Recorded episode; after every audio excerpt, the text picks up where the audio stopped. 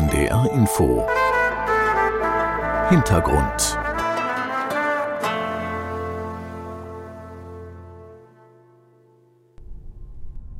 Ein starker Wind bläst über Sand und Dünen hinweg und über Millionen Solarpaneele. Sie sind auf dicken Stelzen angebracht, die in engen, beinahe endlosen Reihen der hellen Sonne entgegenschimmern. Hier in der Kubuchi-Wüste in der inneren Mongolei im Norden Chinas entsteht eines der größten Solarkraftwerke der Welt.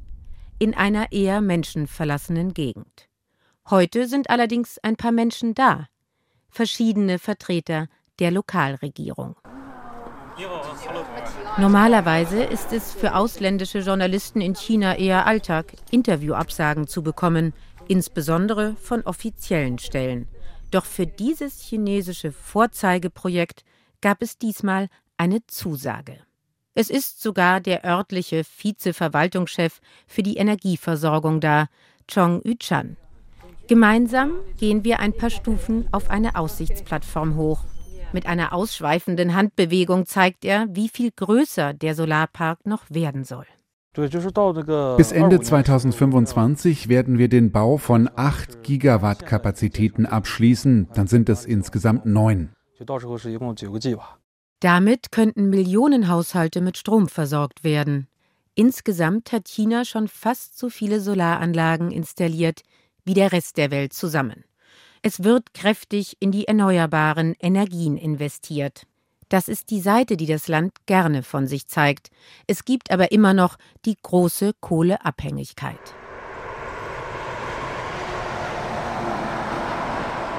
Rote Trucks fahren Kohle durch die Gegend. Wenige Kilometer von dem Solarpark entfernt sind sie auf den eher einsamen Straßen, die sich durch die karge Landschaft schlängeln, ständig unterwegs. Jahrzehntelang hat die Kohleförderung in der inneren Mongolei für ein gewisses Maß an Reichtum gesorgt. Es gibt sonst nicht viel für das lokale Bruttoinlandsprodukt.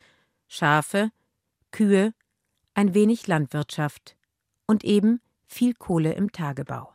Wir sind auf dem Weg in den benachbarten südlicheren Landesteil Shangxi zu einem Dorf, in dem eine Mine neu gebaut wird. Denn China hat in den vergangenen Jahren wieder mehr in Kohle investiert. Eine Karte des finnischen Zentrums für Energieforschung und des Global Energy Monitors zeigt, überall im Land gibt es neue Projekte. Dutzende Kohlekraftwerke sind in Planung. Auch dort, wo es bereits viel Kohle gibt. Wie hier in dem Dorf, in dem eine neue Mine entstehen soll. Das Zentrum besteht aus einer großen Durchfahrtsstraße. Hier sind in den letzten zwei Jahren plötzlich wieder sehr viel mehr neue Läden entstanden. Die Inhaberin eines Restaurants erzählt, wie sehr sie den Auftrieb spüren. Es gehe ihnen besser im Vergleich zu früheren Zeiten.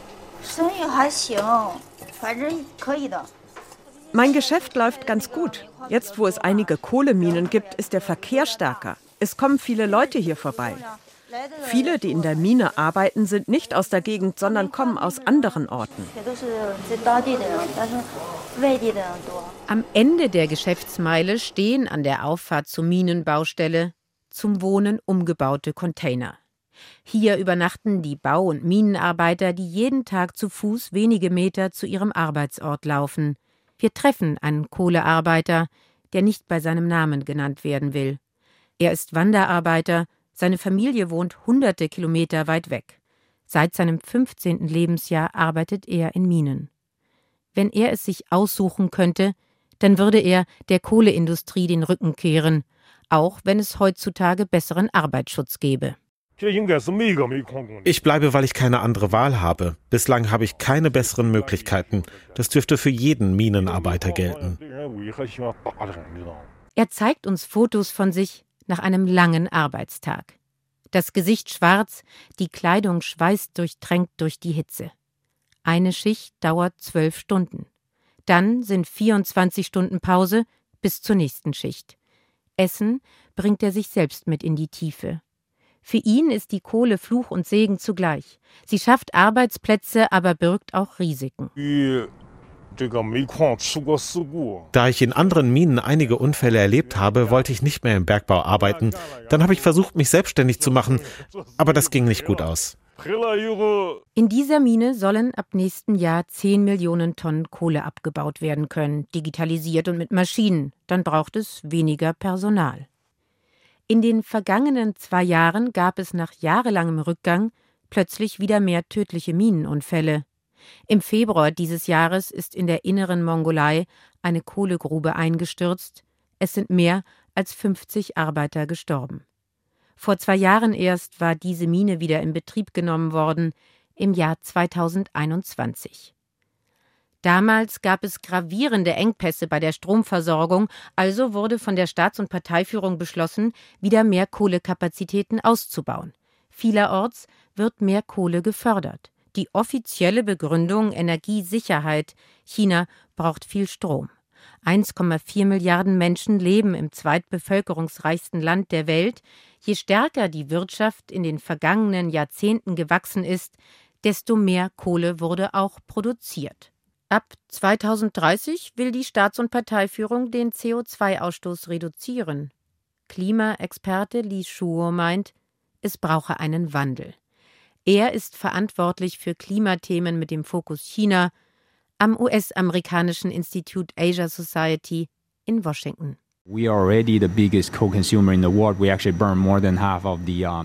China verbraucht die meiste Kohle weltweit. Mehr als die Hälfte des weltweiten Kohleverbrauchs wird in China verbrannt. Wir haben also in den nächsten Jahren viel Arbeit vor uns. Chinas Kohleverbrauch muss langsam zurückgehen und wir müssen auch aufhören, weitere Kohlekraftwerke zu genehmigen. China's coal consumption needs to begin to decline and we also need to stop approving more coal-fired power plants. Heute speist sich bereits 28 Prozent der Stromerzeugung aus Solar, Wind und Wasser. Und zudem hat sich Chinas Wirtschaftswachstum verlangsamt. Das könnte bald auch Auswirkungen auf die Kohleproduktion haben, so Li Shuo. Noch erzeugt die Volksrepublik rund 60 Prozent des Stroms aus Kohle. Das bringt auch Umweltschäden mit sich. In der inneren Mongolei sind zum Beispiel in der Nähe von Kohleminen die Gräser und Bäume am Straßenrand oft schwarz bedeckt. Die Böden in dieser kohleintensiven Region sind ausgetrocknet. Die Kohleförderung hat den Grundwasserspiegel sinken lassen. Auf dem Feld über einer riesigen Kohlegrube trägt ein Bauer trockene Maisstängel zu einer Pyramide zusammen. Futter für seine Schafe. Manchmal kann ich nicht so gut atmen. Es gibt manchmal Explosionen an der Mine. Der Staub kommt bis in unser Haus. Der Wasserstand ist gesunken. Unser Trinkwasser wird mit Lastwagen zu uns gefahren. Da ist kein Wasser im Brunnen? Nein.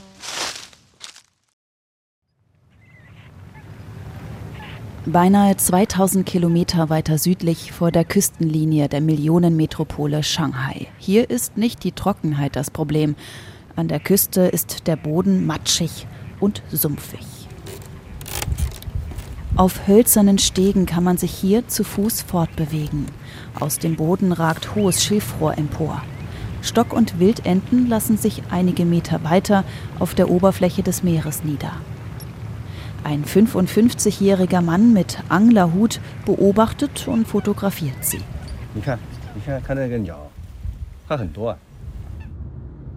Die Wolkenkratzer im Zentrum der mehr als 25 Millionen Einwohnermetropole sind nur eine Autostunde entfernt. Sie wurden genau auf solch sumpfigen Boden gebaut. Das chinesische Wort Shanghai bedeutet über dem Meer. Vier Meter genau gesagt liegt sie durchschnittlich über dem Meeresspiegel. Wie viele Küstenstädte liegt sie damit relativ tief. Und während der Meeresspiegel steigt, sinkt Shanghai. Als das Grundwasser unter Shanghai noch da war, da hat dieses Grundwasser den Boden zusammengehalten. Aber nachdem es entnommen wurde, konnte der Boden dem Druck der schweren Gebäude nicht mehr standhalten und begann abzusinken sagt Gao Shu. Er ist Professor an der East China Normal University in Shanghai und beobachtet die Entwicklung seit Jahren. Nach offiziellen Messergebnissen sinkt Shanghai im Jahr durchschnittlich um fünf bis sieben Millimeter. Das ist langsamer und kontrollierter, als es das mal war, denn die Stadt hat gelernt, es wird kein Grundwasser mehr entnommen. Doch der Klimawandel verschärft das Problem. Der Anstieg des Meeresspiegels ist unaufhaltsam. Es ist ein weltweites Phänomen und Shanghai wird zwangsläufig davon betroffen sein. Veränderungen des Meeresspiegels können leicht zu Überschwemmungen führen. Einmal überflutet, kann das Wasser nicht mehr abfließen.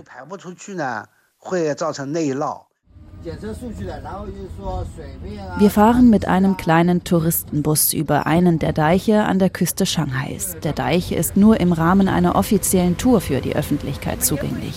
An der Seite zum ostchinesischen Meer hin sind an der Mauer etliche Wellenbrechersteine aufgetürmt. Mehr als 500 Kilometer lang sollen die Deiche die Millionenmetropole vor Überschwemmungen schützen.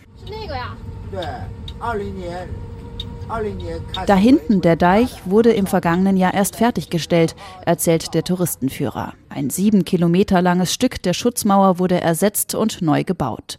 Vor allem sollen die Mauern vor Sturmfluten schützen. Der Klimawandel sei dabei von der chinesischen Regierung noch nicht mit einkalkuliert, meint Professor Gao Shu von der East China Normal University in Shanghai. Der Anstieg des Meeresspiegels ist unaufhaltsam. Es ist ein weltweites Phänomen und Shanghai wird zwangsläufig davon betroffen sein.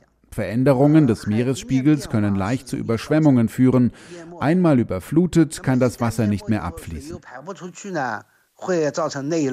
Naturkatastrophen und Extremwetterereignisse werden auch in China häufiger. In diesem Jahr war die Volksrepublik sowohl von massiven Überschwemmungen als auch von trockener Hitze mit Rekordtemperaturen betroffen. In den chinesischen Staatsmedien wird das in der Regel nicht mit dem menschengemachten Klimawandel in Verbindung gebracht. In diesem Jahr hieß es, das alle paar Jahre auftretende Wetterphänomen El Niño aus Lateinamerika sei für das extreme Wetter verantwortlich nichts Ungewöhnliches Dass El Niño selbst laut Forschungen internationaler Experten durch den Klimawandel extremer werden könnte, wird dabei nicht erwähnt. Guan Tabor, Professor an der Tsinghua-Universität in Peking, beschäftigt sich mit den Folgen des Klimawandels. Er berät unter anderem China und die EU, wie sie in Klimafragen besser zusammenarbeiten können. 中国呢，嗯，在去年和前年的时候也经历了大量的热浪。 China hat im vergangenen und im vorvergangenen Jahr zahlreiche Hitzewellen erlebt. Das sind die Auswirkungen des Klimawandels. Zurzeit müssen wir noch von westlichen Ländern wie Deutschland, den europäischen Ländern und den Vereinigten Staaten lernen, um uns an den Klimawandel anzupassen. Chinas Maßnahmen sind noch nicht perfekt. Der Umgang mit dem Klimawandel ist eine langfristige Angelegenheit. 完善，因为气候变化毕竟是一个长期的呃事情。Den weltweiten Klimawandel erkennt die chinesische Staats- und Parteiführung offiziell an. China will ab 2030 seinen CO2-Ausstoß reduzieren. Internationale Kritik, dass das zu spät sei, kann Guangdabor nachvollziehen, nimmt die chinesische Staats- und Parteiführung aber auch in Schutz. China werde bis 2060 klimaneutral sein, so Guangdabor. Zwischen dem Höhepunkt der CO2-Emissionen und der Klimaneutralität liegen dann nur 30 Jahre, rechnet er vor. Falls China das schaffe, dann wäre das Land damit doppelt so schnell wie die Europäische Union, die ihren Höhepunkt an Treibhausgasemissionen im Jahr 1990 hatte. Doch die reale Bedrohung durch den Klimawandel spürt China bereits heute. Während der Anstieg des Meeresspiegels Chinas Küstenstädte bedroht, sind durch die Dürre im vergangenen Jahr Flüsse und Seen ausgetrocknet. Mit Folgen. Nördlich von Shanghai fließt der längste Fluss Chinas und ganz Eurasiens ins Meer. Er ist bekannt als Yangtze oder auf Chinesisch Changjiang. Knapp zwei Flugstunden in Richtung Westen vom Delta entfernt schlängelt er sich durch grüne, bewaldete Schluchten. Seit der Dürre im vergangenen Jahr führt er auffällig wenig Wasser. In der Nähe der Stadt Yichang im Landesteil Hubei teilt sich die Landschaft in drei Schluchten. Genau hier hat die chinesische Regierung einen riesigen Staudamm gebaut den Drei-Schluchten-Staudamm. Im Sommer, Ende Juli, waren wir hier. An der Staumauer sehen wir, dass es da einen Abdruck gibt, wo das Wasser mal gestanden hat. Die Marke dürfte ungefähr geschätzt 20 Meter über dem jetzigen Wasserstand sein. Normalerweise würden hier auch gewaltige Wassermassen durch die Turbinen rauschen, aber das Wasser ist so niedrig, dass wir das hier gerade nicht sehen. Auch den Touristen, die sich von einer Aussichtsplattform aus den Staudamm anschauen wollten, bleibt das nicht verborgen. Der Staudamm ist definitiv groß. Der Wasserstand ist etwas niedrig im Moment, Wenn das Wasser höher stünde bei 175 Metern, dann würde es noch spektakulärer aussehen. Der geringe Wasserstand ist ein Problem für das größte Wasserkraftwerk der Welt, welches in den Staudamm integriert ist. Durch die Dürre im vergangenen Jahr kam es nun das zweite Jahr in Folge nicht auf seine volle Kapazität. In den ersten sechs Monaten 2023 produzierten die Turbinen des Kraftwerks offiziellen Angaben zufolge 43 Prozent weniger Strom als im Vorjahreszeitraum. Kohlekraftwerke wurden hochgefahren, um Engpässe auszugleichen. Um Strom zu sparen, wurden Fabriken Fabriken von der Regierung teilweise angehalten, die Produktion zu stoppen. Auch die Shanghaier Skyline wurde zeitweise nicht wie gewohnt beleuchtet, denn auch die Millionenmetropole wird unter anderem von dem Wasserkraftwerk am Dreischluchtenstaudamm mit Strom versorgt.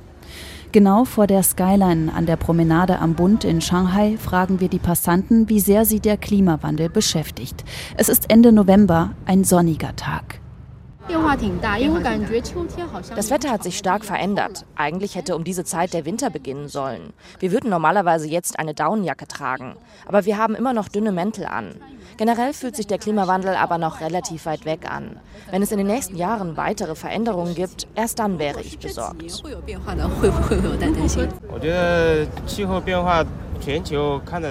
Ich denke, der Klimawandel findet überall auf der Welt statt und ich habe das Gefühl, dass sich in meinem Leben nicht viel verändert hat. Das heißt nicht, dass ich mir gar keine Gedanken über den Klimawandel mache, aber ich habe das Gefühl, dass China immer noch ziemlich gut mit dem Klimawandel zurechtkommt. Chinas erneuerbare Energien sind zum Beispiel die besten der Welt und E-Autos sind sehr beliebt. Ich mache mir Sorgen, ob die Menschen in Zukunft auf der Welt überleben können. Das ist das größte Problem. Was wir jetzt tun können, was uns direkt betrifft, sind vielleicht Autos. Also besser kein Auto fahren und möglichst klimaneutral reisen.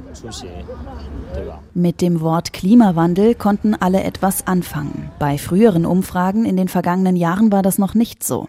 Umweltthemen wie Luftverschmutzung oder wie man richtig Müll trennt, haben im Vordergrund gestanden.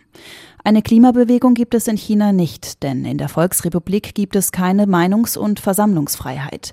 Die chinesischen Medien sind zensiert und kontrolliert. Klimathemen finden darin nach wie vor weniger statt. Die für die Menschen sichtbaren Umweltthemen, wie zum Beispiel der Smog umso mehr. Tatsächlich hat sich in den vergangenen Jahren die Luftqualität in vielen chinesischen Städten deutlich verbessert, vor allem mit strikten Vorgaben für die Industrie und dadurch, dass Kraftwerke und Betriebe in andere Regionen verlagert wurden. Auch der Verkehr ist in China zum Beispiel in den letzten Jahren zunehmend elektrifiziert worden. Mehr als 50 Prozent aller Neuzulassungen in Shanghai, der modernsten Stadt Chinas, waren im vergangenen Jahr Elektrofahrzeuge inklusive Plug-in-Hybride. Gut für die Luft, doch für die Klimabilanz ist auch ausschlaggebend, wo der Strom für die Autos herkommt. Der meiste Strom wird in China immer noch aus schmutziger Kohle erzeugt, auch wenn China gleichzeitig Vorreiter bei den erneuerbaren Energien ist. Eine Pressekonferenz in Peking im April. Chang Chien-hua ist der Leiter der Nationalen Energiebehörde. Er wiederholt die offizielle Begründung der Regierung für den Kohleausbau. Den brauche China für die kontinuierliche Stromversorgung zur Sicherheit. Der Schutz der Energiesicherheit ist immer unsere wichtigste Aufgabe. Wir werden die fossilen Energieträger als Sicherung und Backup stärken. Kohle wird eine wesentliche Rolle spielen. China stößt in absoluten Zahlen weltweit das meiste CO2 aus. Die chinesische Staats- und Parteiführung hat sich zu dem Ziel bekannt, diesen ab 2030 nicht weiter zu steigern. Die Frage ist nur, auf welches Niveau steigen sie nun noch? Ma Jun ist einer der bekanntesten Umweltschützer Chinas. Seit langem kämpft er vor allem gegen die Luftverschmutzung. Er hat ein eigenes Institut gegründet, das sich für Umwelt und auch Klimaschutz einsetzt. Es sammelt etwa Daten zur Luftqualität, dem Ausbau der erneuerbaren Energien und dem regionalen CO2-Ausstoß. Uh, er ist optimistisch, meint, das Land könne die Klimaziele schnell erreichen. Damit meint er die Klimaneutralität bis 2060. Aber der jetzige Ausbau der Kohle bereitet ihm Sorgen. Die Kohlekraft müsse es zwar erst einmal weitergeben, schon allein um Energiesicherheit zu gewährleisten, während die erneuerbaren Energien ans Netz gehen. Doch er rät bei all den neuen Kohleprojekten zur Zurückhaltung und setzt auf künftige Innovationen bei den erneuerbaren Energien. Because there are other ways Natürlich gibt es auch andere Möglichkeiten, um diese besser in unser Stromnetz zu integrieren. Eine davon ist natürlich die Energiespeicherung. Zum anderen geht es um all diese verschiedenen regionalen Stromnetze, die besser koordiniert werden können. Es gibt strukturelle Herausforderungen. Die regionalen Stromnetze sind nicht ausreichend miteinander verknüpft. Als es im vergangenen Jahr etwa im westlichen Landesteil Sichuan wegen der Dürre und der fehlenden Wasserkraft Energieengpässe gab, haben benachbarte Landesteile nicht geholfen. Nun wollen wahrscheinlich viele Lokalregierungen Kohle für mehr Sicherheit, so Ma Jun. Er hat Sorge vor überflüssigen Kohlekapazitäten, die schaden könnten. Now there we have to find Jetzt müssen wir innovative Wege finden, um dieses Problem zu lösen. Andernfalls werden die CO2-Emissionen steigen.